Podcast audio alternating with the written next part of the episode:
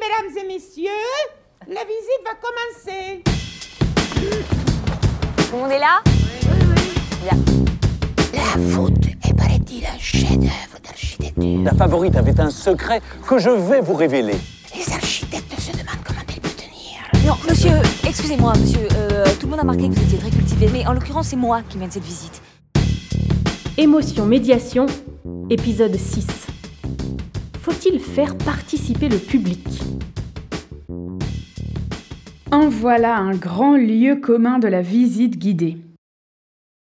Tout le monde pense que pour qu'une visite soit une bonne visite, il faut qu'elle soit Participative, ou bien interactive, on ne veut surtout pas que le public soit passif. Ce sont des choses que l'on entend tout le temps. Par exemple, quand des enseignants réservent pour une classe, ou que des personnes réservent pour un groupe un peu dynamique, pour ne pas dire agité. Mais si le ou la guide n'a pas très attentivement réfléchi à cette participation ou cette interaction, si c'est fait machinalement, si c'est mal fait, ça risque de nuire à la visite plutôt que de l'améliorer.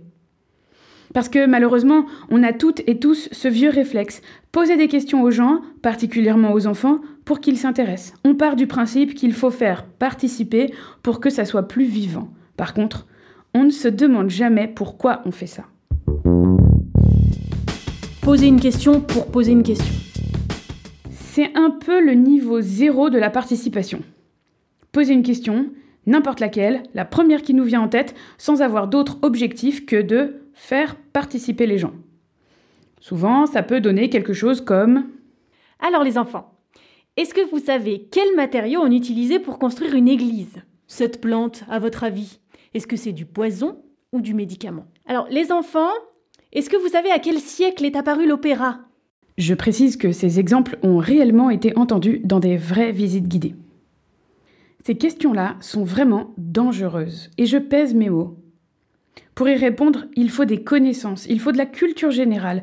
Soit on sait, soit on ne sait pas, mais on ne peut pas deviner.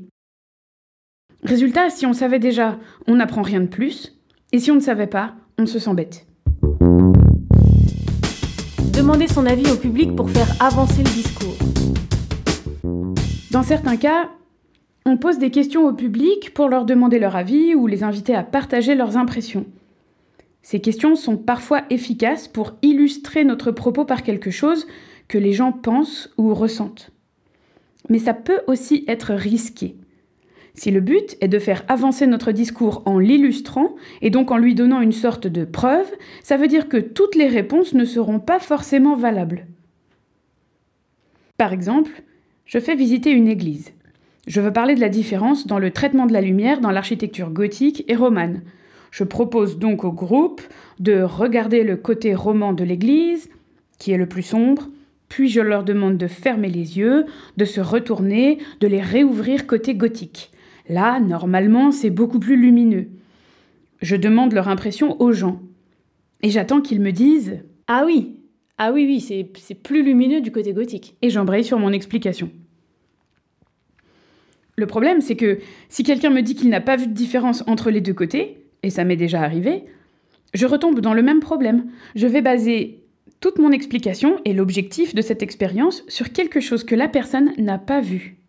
Donc, soit je perds toute ma crédibilité parce que la personne pense que j'ai un peu inventé tout ça, soit elle se sent bête. La plupart du temps, c'est plutôt ce qui va se passer. La personne va avoir l'impression de ne pas avoir donné la bonne réponse, et pourtant, je lui ai demandé son ressenti, son impression. Il ne peut pas y avoir de mauvaise réponse. Son ressenti est ce qu'il est, point. Un exemple réussi de question subjective.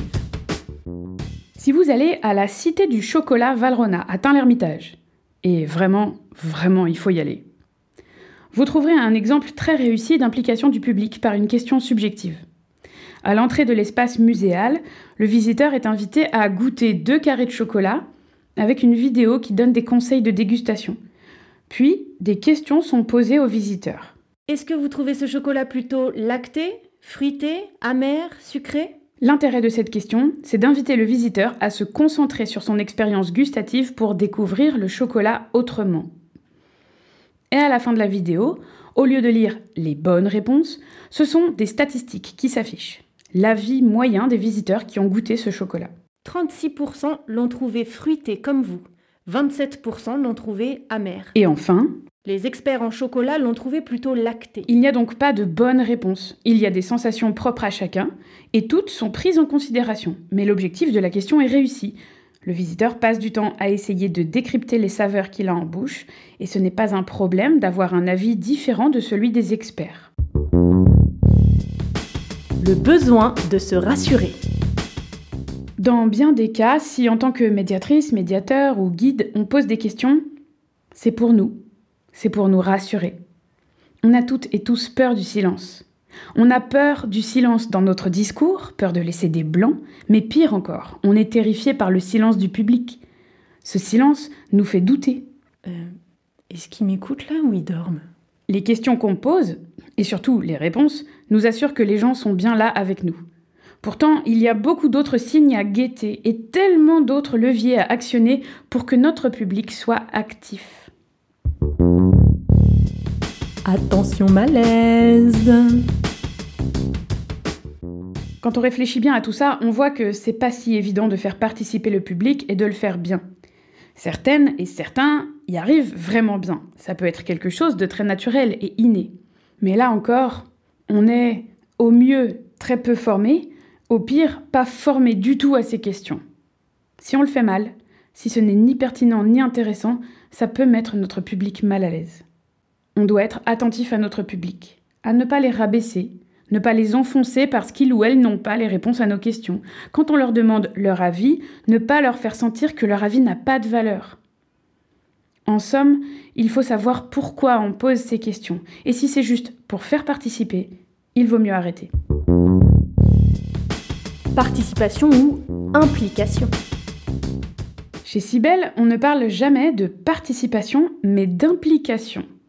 Parce qu'on est convaincu que le public peut être très impliqué, très attentif, 100% avec nous, même si en apparence il est passif.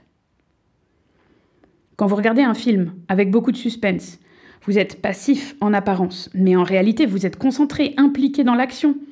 Si votre téléphone vibre à côté de vous, s'il y a un bruit bizarre au loin, il y a de grandes chances pour que vous ne les entendiez pas. Encore une fois, c'est une question de place de l'émotion dans la visite guidée. Si le public est impliqué émotionnellement, s'il est actif, concentré, il se projette dans ce qu'on lui raconte. Quand on raconte une histoire à notre public, il se fait un film dans sa tête. Il imagine des choses, des décors, des éléments concrets. Les gens en face de vous ne disent peut-être rien, ou en apparence ne font rien, mais ils sont tout sauf passifs.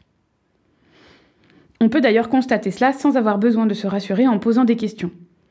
Il suffit de voir les regards attentifs et concentrés. Il suffit de s'arrêter de parler quelques secondes et de voir comme ce silence est rempli.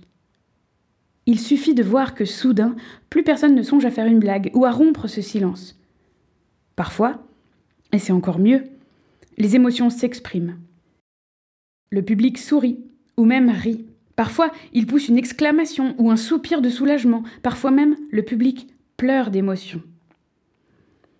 Pour nous, c'est la meilleure preuve de participation du public à l'histoire qu'on raconte. Cette implication émotionnelle qui se manifeste concrètement. Quand au moment le plus intense de l'histoire, avec le plus de suspense, alors que tout le groupe est suspendu aux lèvres de la guide, un petit garçon entend le dénouement heureux de l'histoire et se lève d'un bond en criant ⁇ J'en étais sûre !⁇ Quand au moment le plus chargé émotionnellement de la visite, la guide se met à chanter, les mots et l'intellect se retirent discrètement, l'émotion véhiculée par la musique emplit l'espace et on voit les larmes perler au bord des yeux de nos visiteurs. Pour nous, c'est la plus belle et la plus sincère participation du public. Quand l'émotion s'exprime de cette façon, on sait qu'il ne le fait pas pour nous faire plaisir et qu'il se souviendra de cette expérience, même s'il n'a rien eu à faire ou à dire.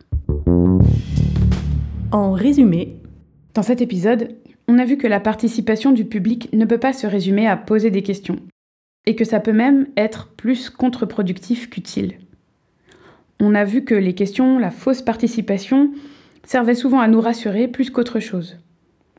Enfin, on a vu que la participation pouvait être une implication émotionnelle, et que c'était déjà une sacrée participation, et que le public peut avoir l'air passif, mais il ne l'est pas.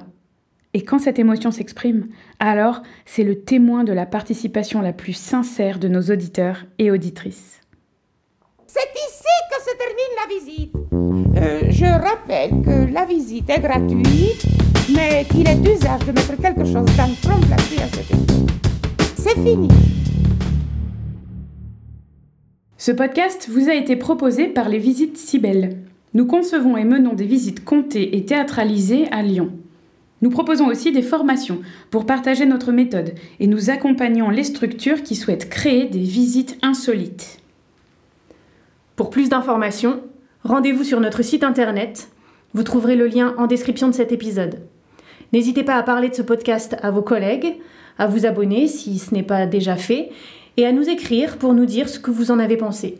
On sera très heureuse de vous lire. À bientôt.